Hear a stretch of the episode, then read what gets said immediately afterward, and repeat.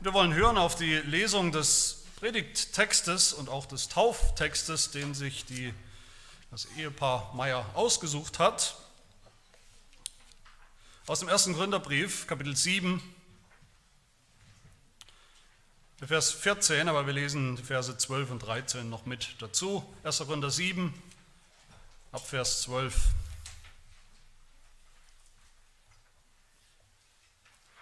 Hört das Wort Gottes. Wenn ein Bruder eine ungläubige Frau hat und diese ist einverstanden, bei ihm zu wohnen, so soll er sie nicht entlassen. Und eine Frau, die einen ungläubigen Mann hat, der einverstanden ist, bei ihr zu wohnen, soll ihn nicht verlassen.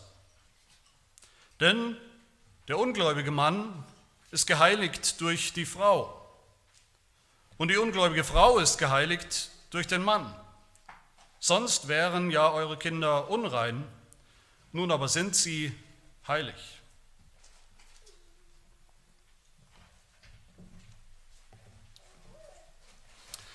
Wir feiern ja gleich eine Taufe, wir feiern gleich das sogenannte Sakrament der heiligen Taufe, wie man früher gesagt hat, wie man heute eigentlich immer noch sagen sollte, aber immer weniger sagt. Heute sogar gleich eine doppelte Taufe, Henry und seine kleine Schwester Elisa. Und das ist natürlich wieder mal ein, ein, guter, passender Anlass, um über die Taufe nachzudenken, was sie bedeutet, was sie für unsere Kinder, was sie für uns bedeutet. Aber leider muss man auch sagen, und will ich hier zu Anfang auch sagen, dass in vielen Kirchen in unserem Land, Land auf, Land ab, gerade die Taufe der, der Ort ist oder der, die Zeit, der Zeitpunkt ist, wo im sprichwörtlichen Sinn das Kind mit dem Bade ausgeschüttet wird wie das Sprichwort sagt. Was meine ich damit? Bei der Taufe in vielen Kirchen, zum Beispiel den großen evangelischen Landeskirchen oder auch der römisch-katholischen Kirche zum Beispiel, da wird das Kind, das getauft wird, angeblich durch die Taufe in dem Moment selbst gläubig. Verwandelt sozusagen, in einem Moment verwandelt vom Sünder zu einem echten Heiligen, gläubigen Kind. Und damit ist sozusagen das Thema erledigt, damit ist alles gesagt, was zu sagen ist zur Taufe. Das Kind ist gläubig, das Kind ist gerettet, es hat sozusagen mit der Taufe das Ticket in den Himmel. Alles erledigt. Das ist natürlich eine Form, das Kind mit dem Bade auszuschütten, mit dem Bad der Taufe. Weil diese Kinder dann angeblich eben schon alles in der Tasche haben, durch die Taufe sind sie gerettet, das Thema ist erledigt. Dass sie das Evangelium hören müssen, und dürfen und glauben müssen, selber glauben sollen, selber den Glauben bekennen sollen, je größer, je älter sie werden. Das ist dann, naja, höchstes Beiwerk, wenn überhaupt. Aber auch, muss man sagen, auch in vielen Freikirchen, in, den, in vielen evangelikalen, sogenannten evangelikalen Gemeinden wird das Kind mit dem Bade ausgeschüttet. Und zwar, weil das Kind oder die Kinder in der Gemeinde natürlich erst überhaupt gar kein Taufwasser mehr bekommen. Kinder fallen irgendwie einfach durch die Ritzen oder durch die Maschen. Kommen einfach nicht so richtig vor in der Gemeinde, gehören nicht dazu als Mitglieder der Kirche oder der Gemeinde. Zumindest hat man relativ wenig Platz für sie im, in der Theologie, im theologischen Denken. Kommen sie nicht vor. Klar freut man sich auch da über Kinder, klar liebt man die Kinder, klar versucht man die Kinder auch da christlich zu erziehen. Manchmal kriegen sie auch so eine Art Trockentaufe, die Kindersegnung, um deutlich zu machen, dass sie auch irgendwie, wie auch immer, zu Gott gehören, hoffentlich, oder zumindest sollen. Aber Kinder bekommen auf jeden Fall nicht die Taufe, weil, so sagt man, weil sie noch nicht groß genug sind, selbst zu glauben, noch nicht groß genug sind, selbst ihren Glauben zu bekennen, sodass man auch was sieht in ihrem Leben davon. Früchte des Glaubens. Auch da wird das Kind mit dem Bade ausgeschüttet, mit dem Taufwasser ausgeschüttet, in dem einfach sozusagen der Stöpsel gezogen wird und sie eben überhaupt kein Taufwasser bekommen. Man könnte sagen, die römisch-katholische Kirche oder lutherische Kirche kann man auch hier reinnehmen, die sagen, die Taufe ist nur dann die heilige Taufe, die eigentliche christliche und heilige Taufe, wenn sie auch wirklich vollbringt in dem Moment, was sie verspricht, eben die Wiedergeburt, dass ein Mensch neu wird, der Glaube, das gläubig werden. Und zwar am Tag der Taufe, also heute, für Henry und Elisa.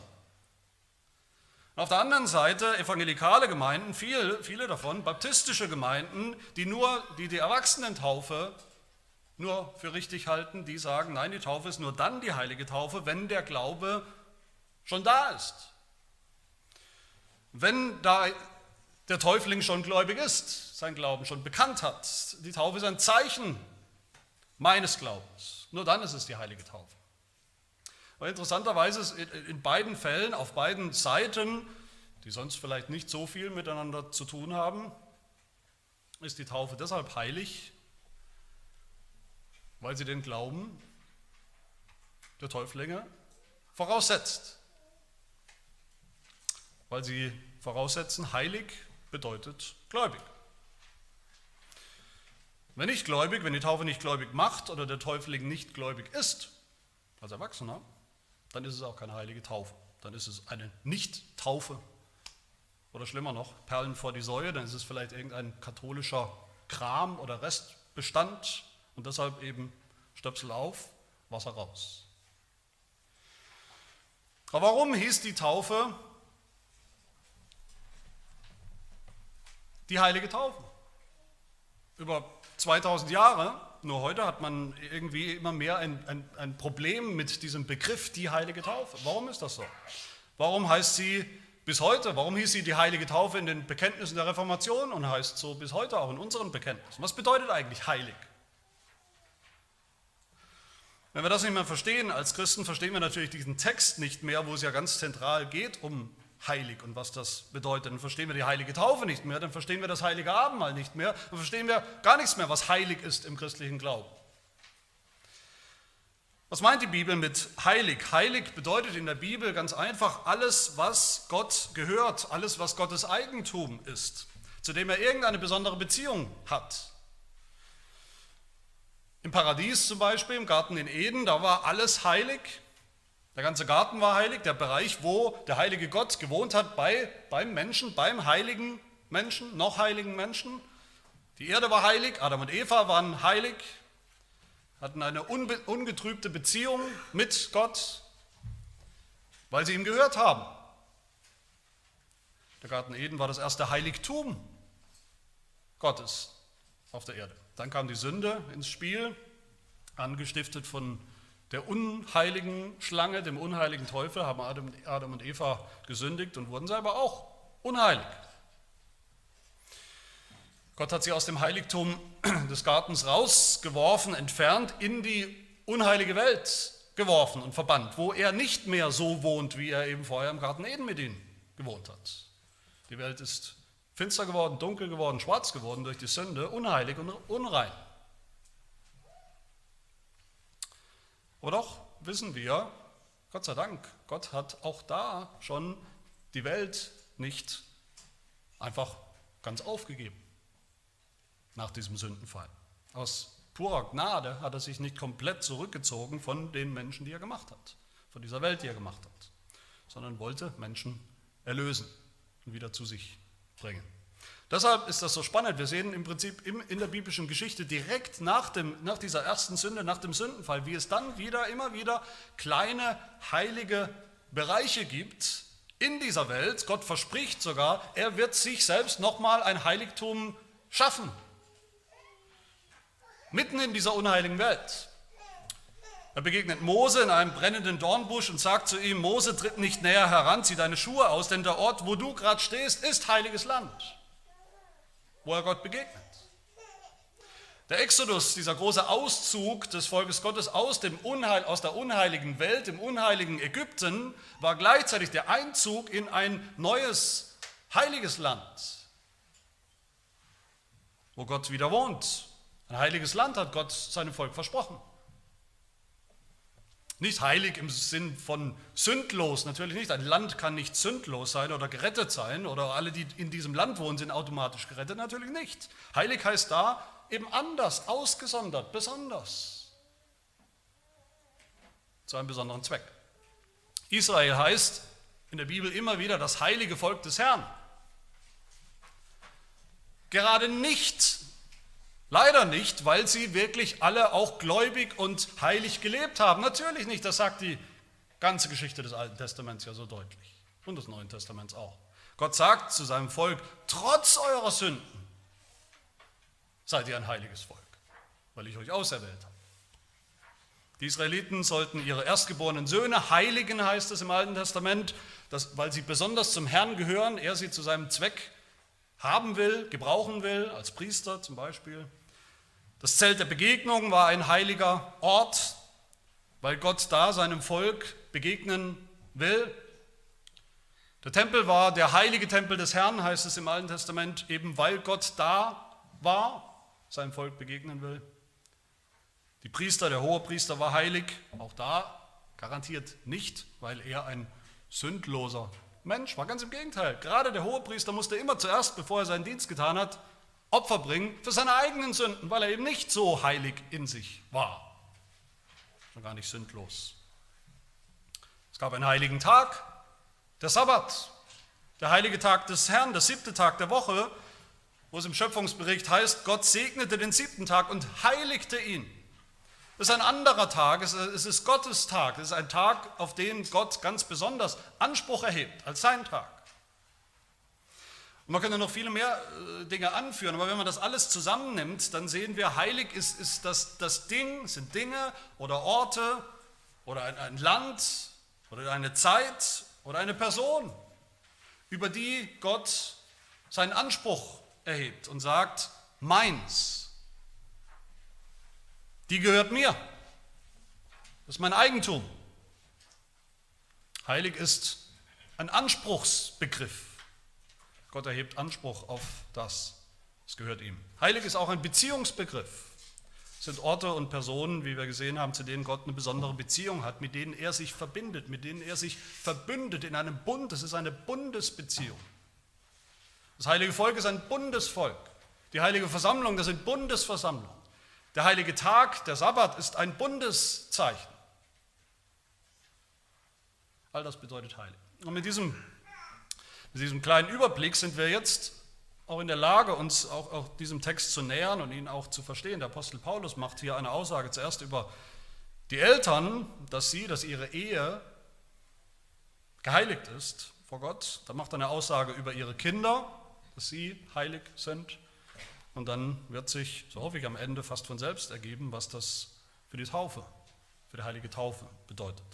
Zuerst ein paar Worte zu den Eltern, die der Apostel Paulus hier anspricht. Er ist hier in einem, einem seelsorglichen Gespräch oder Modus in diesem Brief. Er gibt seelsorglichen Rat in einer ganz konkreten Situation, die es damals gab, die es damals sehr häufig gab, in dieser frühen Zeit des Evangeliums auch und der Kirche. Menschen sind gläubig geworden an das Evangelium, an den christlichen Glauben und sind zum Glauben gekommen. Und oft eben war das erstmal nur ein Ehepartner von zwei. Der eine hat angefangen zu glauben, der andere eben nicht. Und was dann? Was tun? Wenn der andere einfach auch nach Geduld und nach viel Zeit den Glauben eben nicht annimmt. Manche damals waren wohl so fromm oder super fromm, dass sie gedacht haben, naja, wenn ich jetzt gläubig bin, dann bleibt mir als Christ eigentlich nur eine Wahl, dann muss ich mich scheiden lassen. Der andere ist nicht gläubig, das funktioniert so nicht in der Ehe, dann muss ich mich scheiden lassen. Aber Paulus sagt hier, was Gott will. Er sagt, nein, die Ehe soll erhalten, soll aufrechterhalten werden. Wo immer das irgend möglich ist. Vers 12, wenn ein Bruder, also ein Gläubiger, ein Christ, eine ungläubige Frau hat und diese ist einverstanden, bei ihm zu wohnen, bei ihm zu bleiben, so soll er sie nicht entlassen. Er soll sie nicht scheiden lassen deshalb. Gibt keinen Grund. Und genauso umgekehrt eine gläubige Frau mit einem ungläubigen Mann. Vers 13. Aber die große Frage damals oder die große Angst auch von diesen Christen, neuen, jungen Christen war ja, selbst wenn ich mich nicht scheiden lasse, selbst wenn wir zusammen, wenn wir verheiratet bleiben, was ist denn jetzt diese Ehe? Was ist denn meine Ehe, wenn nur einer glaubt? Ist sie dann sozusagen 50-50, naja, halb christlich, halb heidnisch, halb was anderes? Im Kräftespiel zwischen dem Glauben und dem Unglauben in der Ehe, der sehr konkrete äh, Ausmaße auch annimmt. Wer gewinnt? Was setzt sich durch? Wenn mein Mann vielleicht ungläubig ist und ich soll mich als Frau ihm auch noch unterordnen, ja, was mache ich dann? Werfe ich meinen Glauben weg? Verliere ich meinen Glauben? Wie sieht Gott meine Ehe? Ist das überhaupt eine Ehe in seinen Augen? Eine legitime, richtige Ehe? wenn das so bleibt, wenn der eine ungläubig bleibt.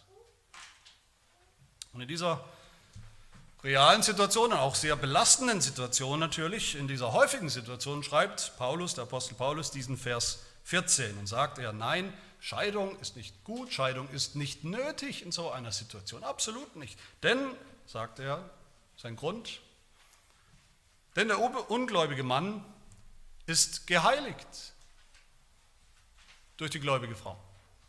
Und die ungläubige Frau ist geheiligt durch den gläubigen Mann. Was heißt das?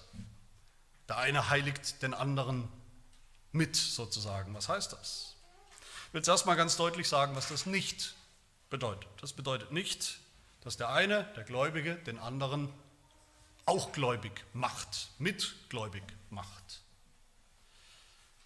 Heiligen, den anderen zu heiligen, heißt nicht gläubig zu machen. Das heißt auch nicht moralisch rein oder besser zu machen, von, von, von den Sünden, den anderen, den Ungläubigen von den Sünden zu befreien, in diesem Sinn heilig, im Lebenswandel heilig zu machen, sündlos zu machen. Ja, natürlich, manchmal gebraucht das Neue Testament diesen Begriff heilig als austausch, fast austauschbar mit gläubig. Hier definitiv nicht. Der Ungläubige in dieser Gleichung, in dieser Konstellation, in der Ehe hier, von dem wir hören, der bleibt ein Ungläubiger. Das ist ja gerade die Situation, die so schwer war, dass es geblieben ist, ungläubig. Das heißt auch nicht, dass jetzt Gott zu diesem Ungläubigen plötzlich auch eine besondere Beziehung hat.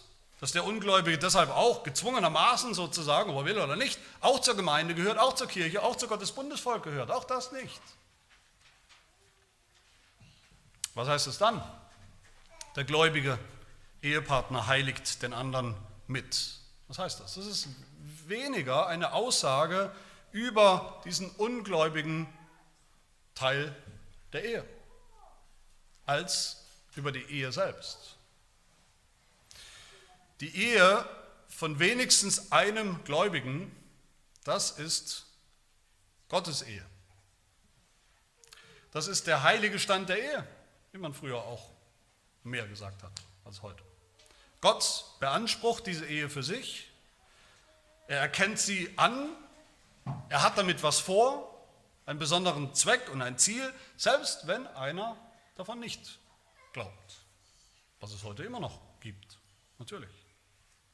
Und die Frage ist, was wiegt sozusagen, was wiegt schwerer vor Gott? Was wiegt schwerer vor Gott, dass da ein Gläubiger ist in dieser Ehe? Oder dass da eben auch ein Nichtgläubiger ist in dieser Ehe.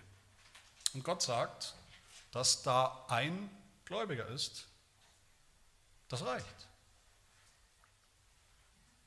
Mit diesem Menschen bin ich im Bund, ich stehe ihm bei, er gehört mir und damit gehört die Ehe mir. Und ich will sie segnen, trotz dem ungläubigen Partner. Der bekannte Reformator Johannes Calvin, der sagt dazu, ich zitiere ihn, der gläubige Zustand des einen Ehepartners hat mehr Einfluss, die Ehe zu heiligen, als umgekehrt der Einfluss des Ungläubigen, die Ehe unrein zu machen. Vor Gott. Ich könnte jetzt hier an dieser Stelle viele spannende praktische Anwendungen bringen, was diese Verse oder diese Aussage über die Eltern, über die Ehe für uns bedeuten, für uns heute bedeuten, wenn plötzlich eben ein Ehepartner vielleicht den Glauben wegwirft. Was bedeutet es für den, der übrig bleibt in der Ehe?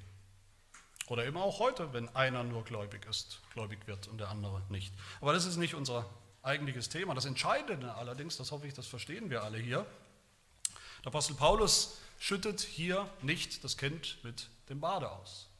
Er sagt nicht, der ungläubige Ehepartner, naja, der ist irgendwie auch mitgerettet, miterlöst, mitgläubig geworden oder was auch immer, das sagt er definitiv nicht. Aber er sagt eben auch nicht das, was wir dann oft instinktiv denken, naja, dann bringt es halt überhaupt nichts. Da kann man sich nichts kaufen von diesem Begriff heilig. Es bringt ja nichts für den Ungläubigen. Es bewirkt nichts. Doch, es bedeutet sehr viel. Es macht deutlich, dass diese Ehe, so wie sie ist, richtig und gut ist vor Gott. Dass selbst diese Ehe ein, ein Ehebund ist und ein Bild ist von Gottes Bund mit uns. Dass Gott einen Anspruch hat auf diese Ehe, dass Gott eine Beziehung hat zu dieser Ehe durch den Gläubigen, eine Bundesbeziehung. Aber dann kommt der Apostel Paulus zweitens auf die Kinder zu sprechen. Das ist mein zweiter Punkt. Vers 14.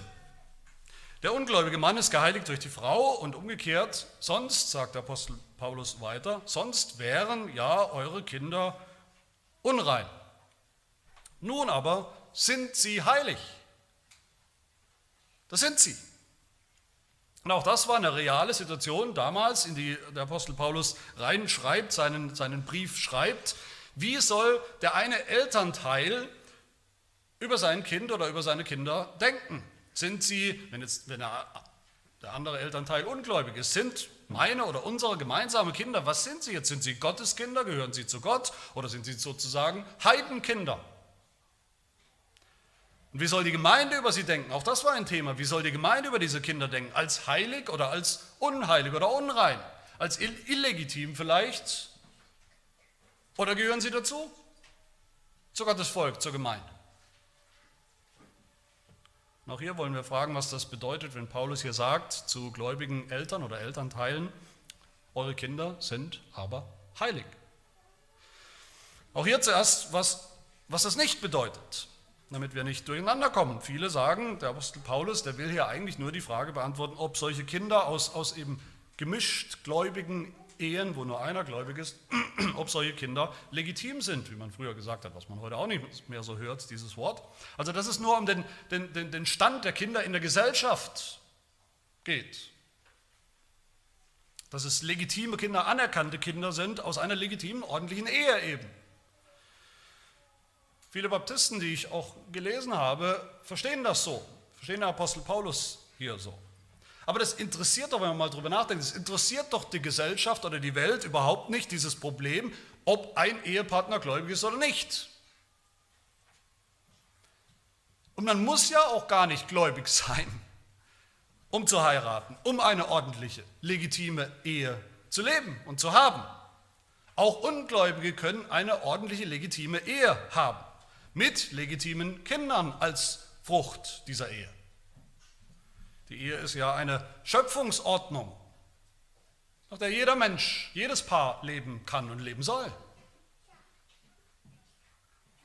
Einem Apostel Paulus geht es nicht um den Stand der Kinder in der Welt oder in der Gesellschaft. Heilig bedeutet auch nicht, wie manche sagen, naja, heilig bedeutet dass die Kinder jetzt eben unter dem Einfluss von diesem gläubigen Elternteil sind, einem heiligenden Einfluss. Sie hören halt eben früh schon das Evangelium, es wird für sie oder mit ihnen gebetet. Das ist das, der heiligende Einfluss, das ist auch nicht gemeint. Und schon gar nicht, nochmal, hier bedeutet heilig, dass diese Kinder gläubig sind. Wenn das heißt, die Kinder sind heilig, heißt das nicht, sie sind gläubig, schon automatisch gläubig, werden schon gläubig geboren.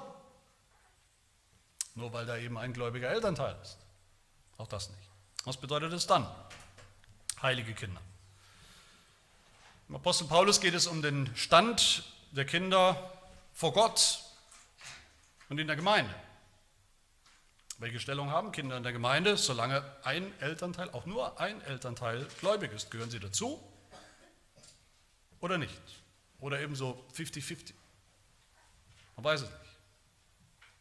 Und das können wir wie gesagt, nur verstehen auf dem Hintergrund, den wir eben gesehen haben, was es bedeutet in der Bibel, wenn etwas oder jemand heilig ist, wie das im Alten Testament war, mit Gottes Volk und den Kindern.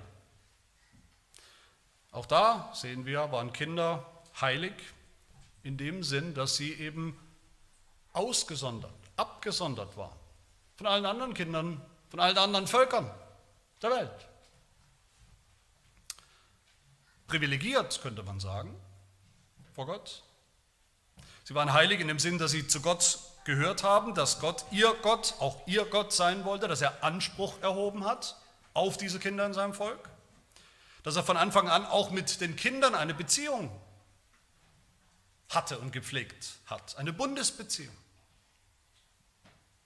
Er hat sie nicht links liegen lassen, schon gar nicht ignoriert.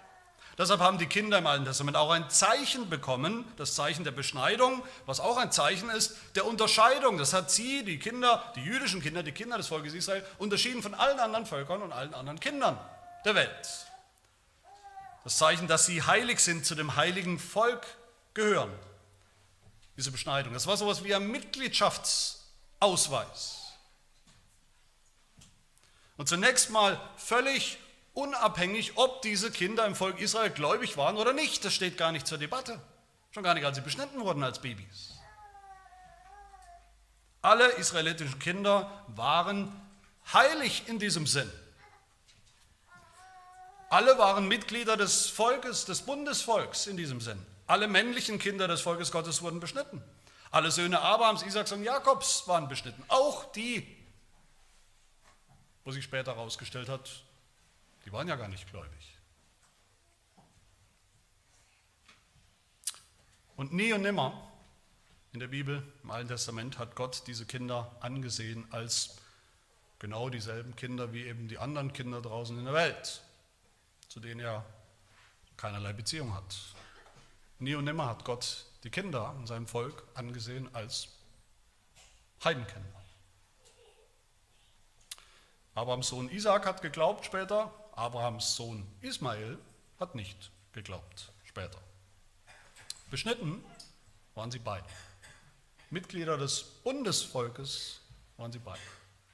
Bis Ismael sich später selbst durch seinen Unglauben selbst entfernt hat aus dem Volk Gottes. Damit ist aber seine Beschneidung nicht für die Katz umsonst gewesen, sinnlos gewesen. Auch hier schüttet der Apostel Paulus das Kind nicht mit dem Bade aus und sagt, naja, wenn wir das Alte Testament anschauen, die Kinder, die nicht geglaubt haben im Volk Israel, für die war die Beschneidung ja umsonst. Viel Lärm um nichts, viel heiße Luft, viel Schmerzen umsonst. Ganz im Gegenteil, was sagt der Apostel Paulus im Römerbrief, Kapitel 3? Da stellt er genau die Frage, was nützt die Beschneidung? Und da spricht er von den ungläubigen Israeliten. Was nützt die Beschneidung? Und seine Antwort, viel, in jeder Hinsicht. Die Beschneidung ist Gottes Aussage über diese Kinder, wie er sie sieht. Die Kinder, die er haben will, deren Gott er sein will, wie er versprochen hat.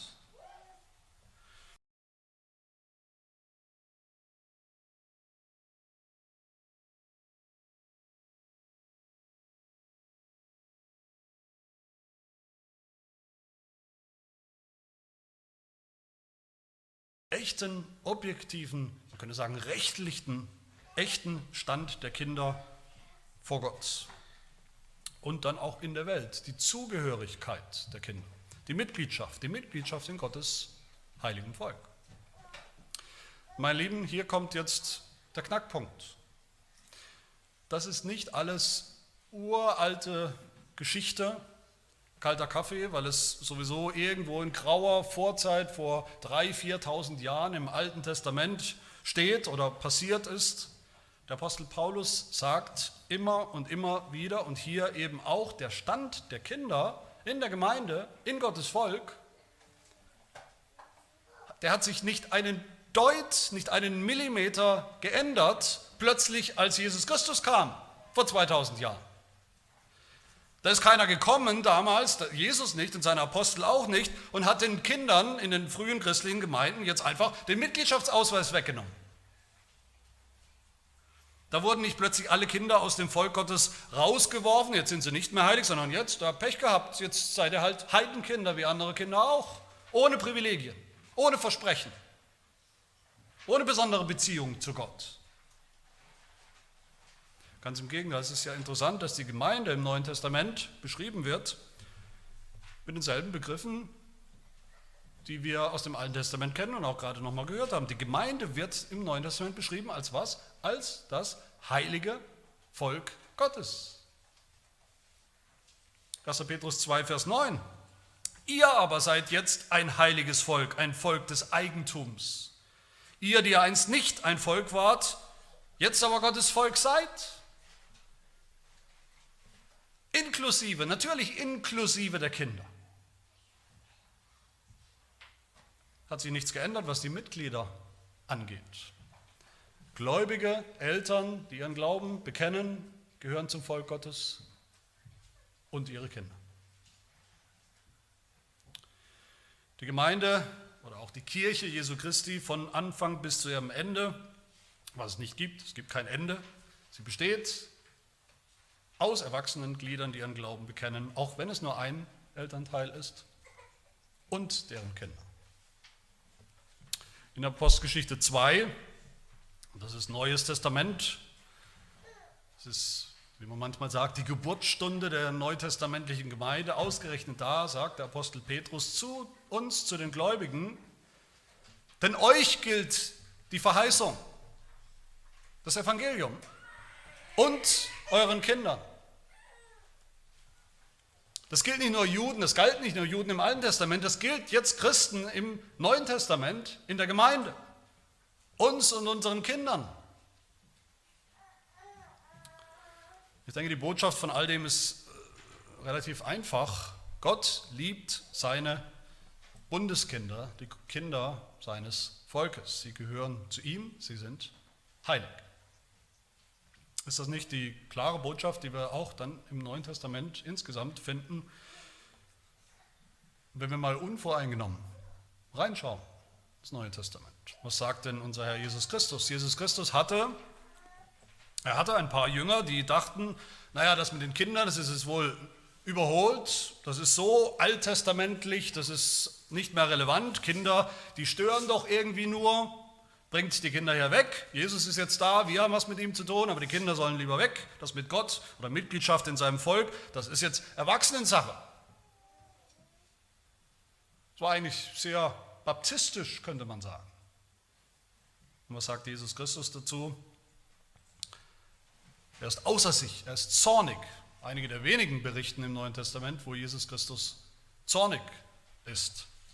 Und er sagt, lasst die Kinder zu mir kommen und wehrt ihnen nicht, denn solchen gehört das Reich Gottes. Und er nahm sie auf die Arme, legte ihnen die Hände auf und segnete sie. Weil sie gerettet sind? Nein, weil sie heilig sind, zum Volk Gottes gehören mitten im Neuen Testament.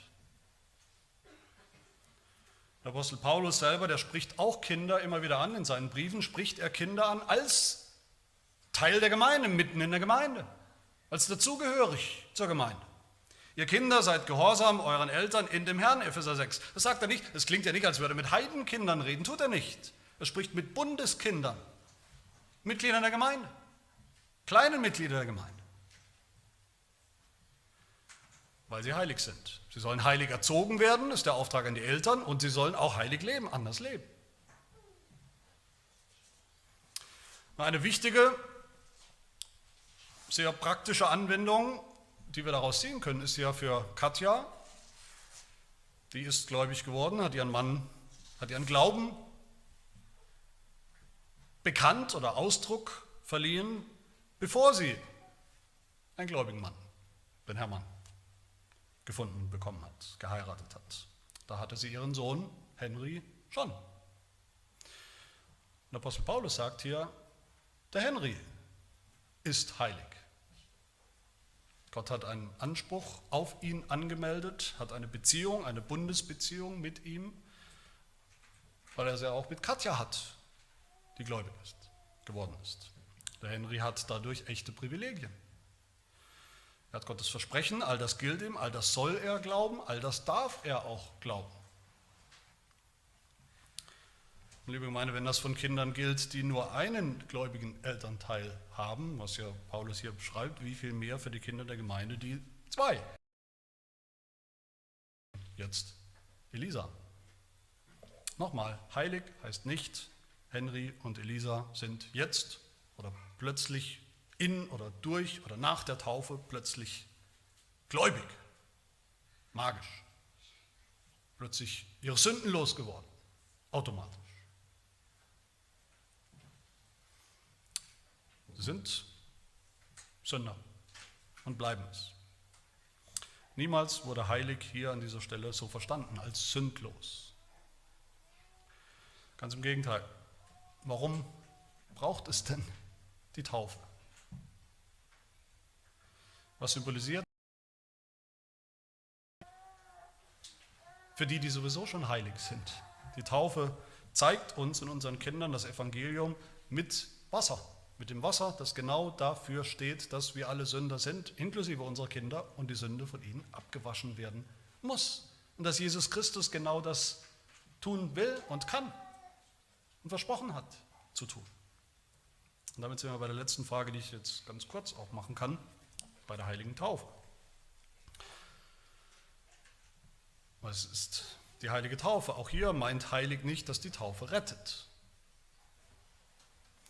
Dass sie unseren Kindern, unsere Kinder, dass sie Henry oder Elisa zu gläubigen Christen macht.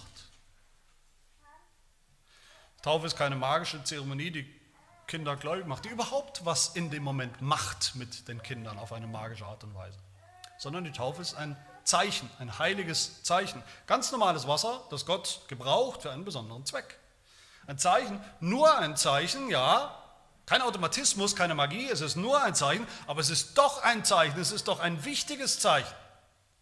Ein Zeichen, das wir nicht einfach mit dem Bade ausschütten wollen. Ein Zeichen wofür? Es ist ein Zeichen des Bundes, Gottes Bund mit uns und unseren Kindern, wird deutlich darin. Wir taufen ja nicht, damit die Kinder heilig werden, sondern weil sie es schon sind. Weil sie schon Bundeskinder sind. Die Taufe ist das Zeichen, das das deutlich macht, das unsere Kinder unterscheidet von anderen Kindern, allein weil sie dieses Zeichen bekommen haben. Unser Glaubensbekenntnis, das niederländische Glaubensbekenntnis, sagt das in Artikel 34, da heißt es, durch die Taufe werden sie, die Kinder, in die Kirche Gottes aufgenommen und von allen anderen Völkern und fremden Religionen abgesondert, um Gott allein zu gehören, dessen Mal und Abzeichen wir oder sie tragen. Das ist, das ist die, die, die Taufe, ein Mal, ein Abzeichen, ein Mitgliedschaftsausweis im Bundesvolk, sichtbar geworden.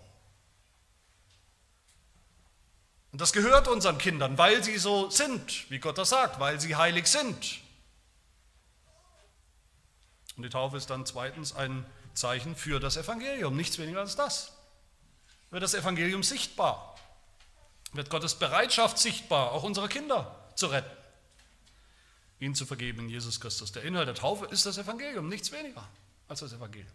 Aber, aber, liebe Gemeinde, wenn wir vom Evangelium sprechen, was sagen wir denn dann? Wann sollen denn unsere Kinder das Evangelium bekommen? Vielleicht auch erst später, wenn sie groß genug sind, wenn sie sich selber entscheiden können, selber alles verstehen. Natürlich nicht, sondern jetzt, so früh wie möglich. Genauso die Taufe. Die Taufe predigt das Evangelium. Taufe ist das Zeichen, schaut her, wie echt und wie gültig und wie wahr Gottes Versprechen sind in Jesus Christus. Die Taufe predigt nicht uns, nicht unser Gläubigsein, nicht unseren Zustand, nicht der Täufling steht im Mittelpunkt. Die Taufe predigt Christus, seinen Tod und seine Auferstehung.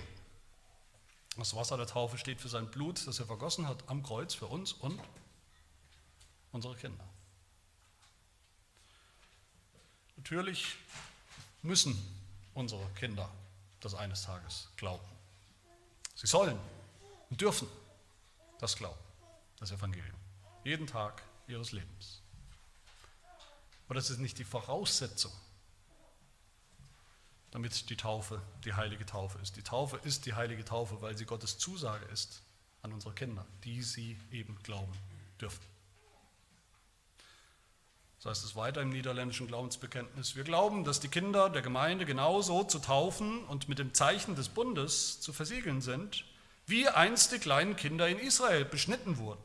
Das geschah nämlich aufgrund derselben Verheißungen, die nun unseren Kindern gelten. Und dreimal dürft ihr raten, welche Bibelstelle, welchen Bibelvers unser Glaubensbekenntnis als Beleg anführt für diese Hausaufgaben. 1. Korinther 7, Vers 14. Liebe Gemeinde, gerade die, die Schwierigkeiten haben mit der Kindertaufe, die die Kindertaufe ablehnen, kennen nur zwei Möglichkeiten, wenn es um die Taufe geht. Und damit ich, komme ich zum Schluss. Sie kennen nur die Möglichkeit eins, entweder die Taufe, die rettet automatisch, was sie nicht glauben was wir auch nicht glauben. Oder die Taufe ist halt eben nur für die, die schon glauben, die schon den Glauben bekennen, wo man was sieht von ihrem Glauben. Entweder die Taufe macht gläubig, was sie ablehnen, wir auch, wie gesagt, oder wenn nicht, na dann ist das, was wir heute hier machen, doch wirklich für die Katz. Dann braucht man Kinder auch nicht zu taufen. Das bringt nichts, das ist leer, das ist hohl, das ist wirkungslos. Dann darf man sie sogar nicht taufen. Und damit schütten sie tragischerweise das Kind mit dem Bade aus. Und das wollen wir gerade nicht tun. Wenn wir unseren Kindern, unseren Kindern in der Gemeinde das Zeichen wegnehmen, das ihnen ja zusteht, weil sie heilig sind, dann nehmen wir ihnen ein wichtiges Zeichen des Evangeliums weg, wo das symbolisch über ihrem Leben deutlich wird, das Evangelium. Ein Zeichen, das sogar schon relativ kleine Kinder auch oft relativ gut verstehen können. Was Henry schon relativ gut versteht, die Symbolik der Taufe ist so kompliziert nicht. Und wie wir da das Evangelium sehen, wie unsere Kinder darin das Evangelium sehen. Wir wollen und dürfen unsere Kinder nicht ausschließen aus der Kirche, aus dem Volk Gottes ausschließen, exkommunizieren sozusagen, ihnen ihre Privilegien, ihren Stand vor Gott wegnehmen. Unser Jesus Christus hat keine sehr freundlichen Worte für die, die Kinder von der Gemeinde, vom Evangelium, von allem, was geistlich ist, vom Bund, von Gott selbst vielleicht fernhalten wollen, bis sie groß genug sind. Die Jünger haben ihn mal gefragt in Matthäus 18, wer ist wohl der Größte im Reich der Himmel? Und Jesus hat ein Kind zu sich gerufen, in ihre Mitte gestellt und gesagt, wahrlich, ich sage euch, wenn ihr nicht umkehrt und werdet wie die Kinder, so werdet ihr nicht in das Reich der Himmel kommen.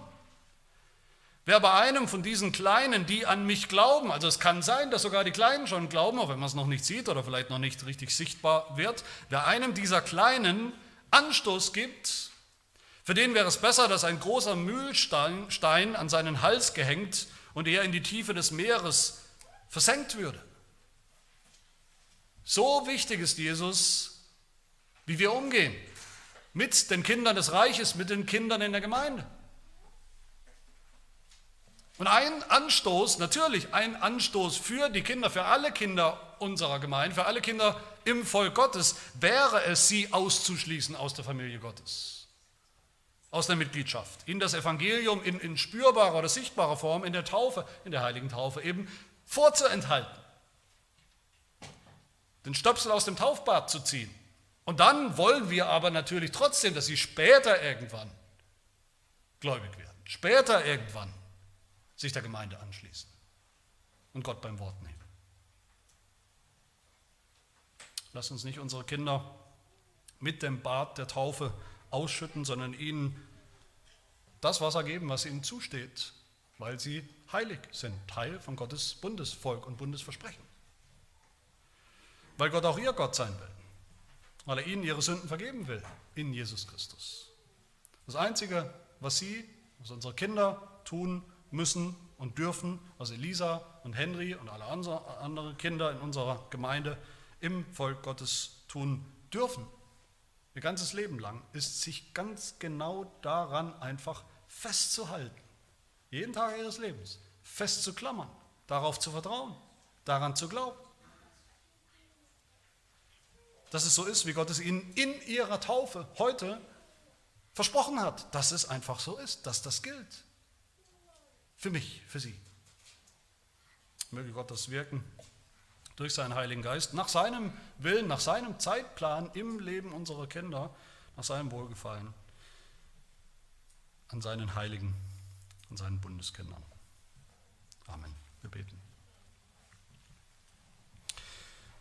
Wir danken dir, unser großer Gott und Vater, für deine unverbrüchliche Treue, deine Bundestreue dass du ein Gott der tausend Generationen bist, der seine Gnade bewahrt, denen, die ihn lieben, der auf seine eigene Gnade schwört, der bei sich selbst schwört.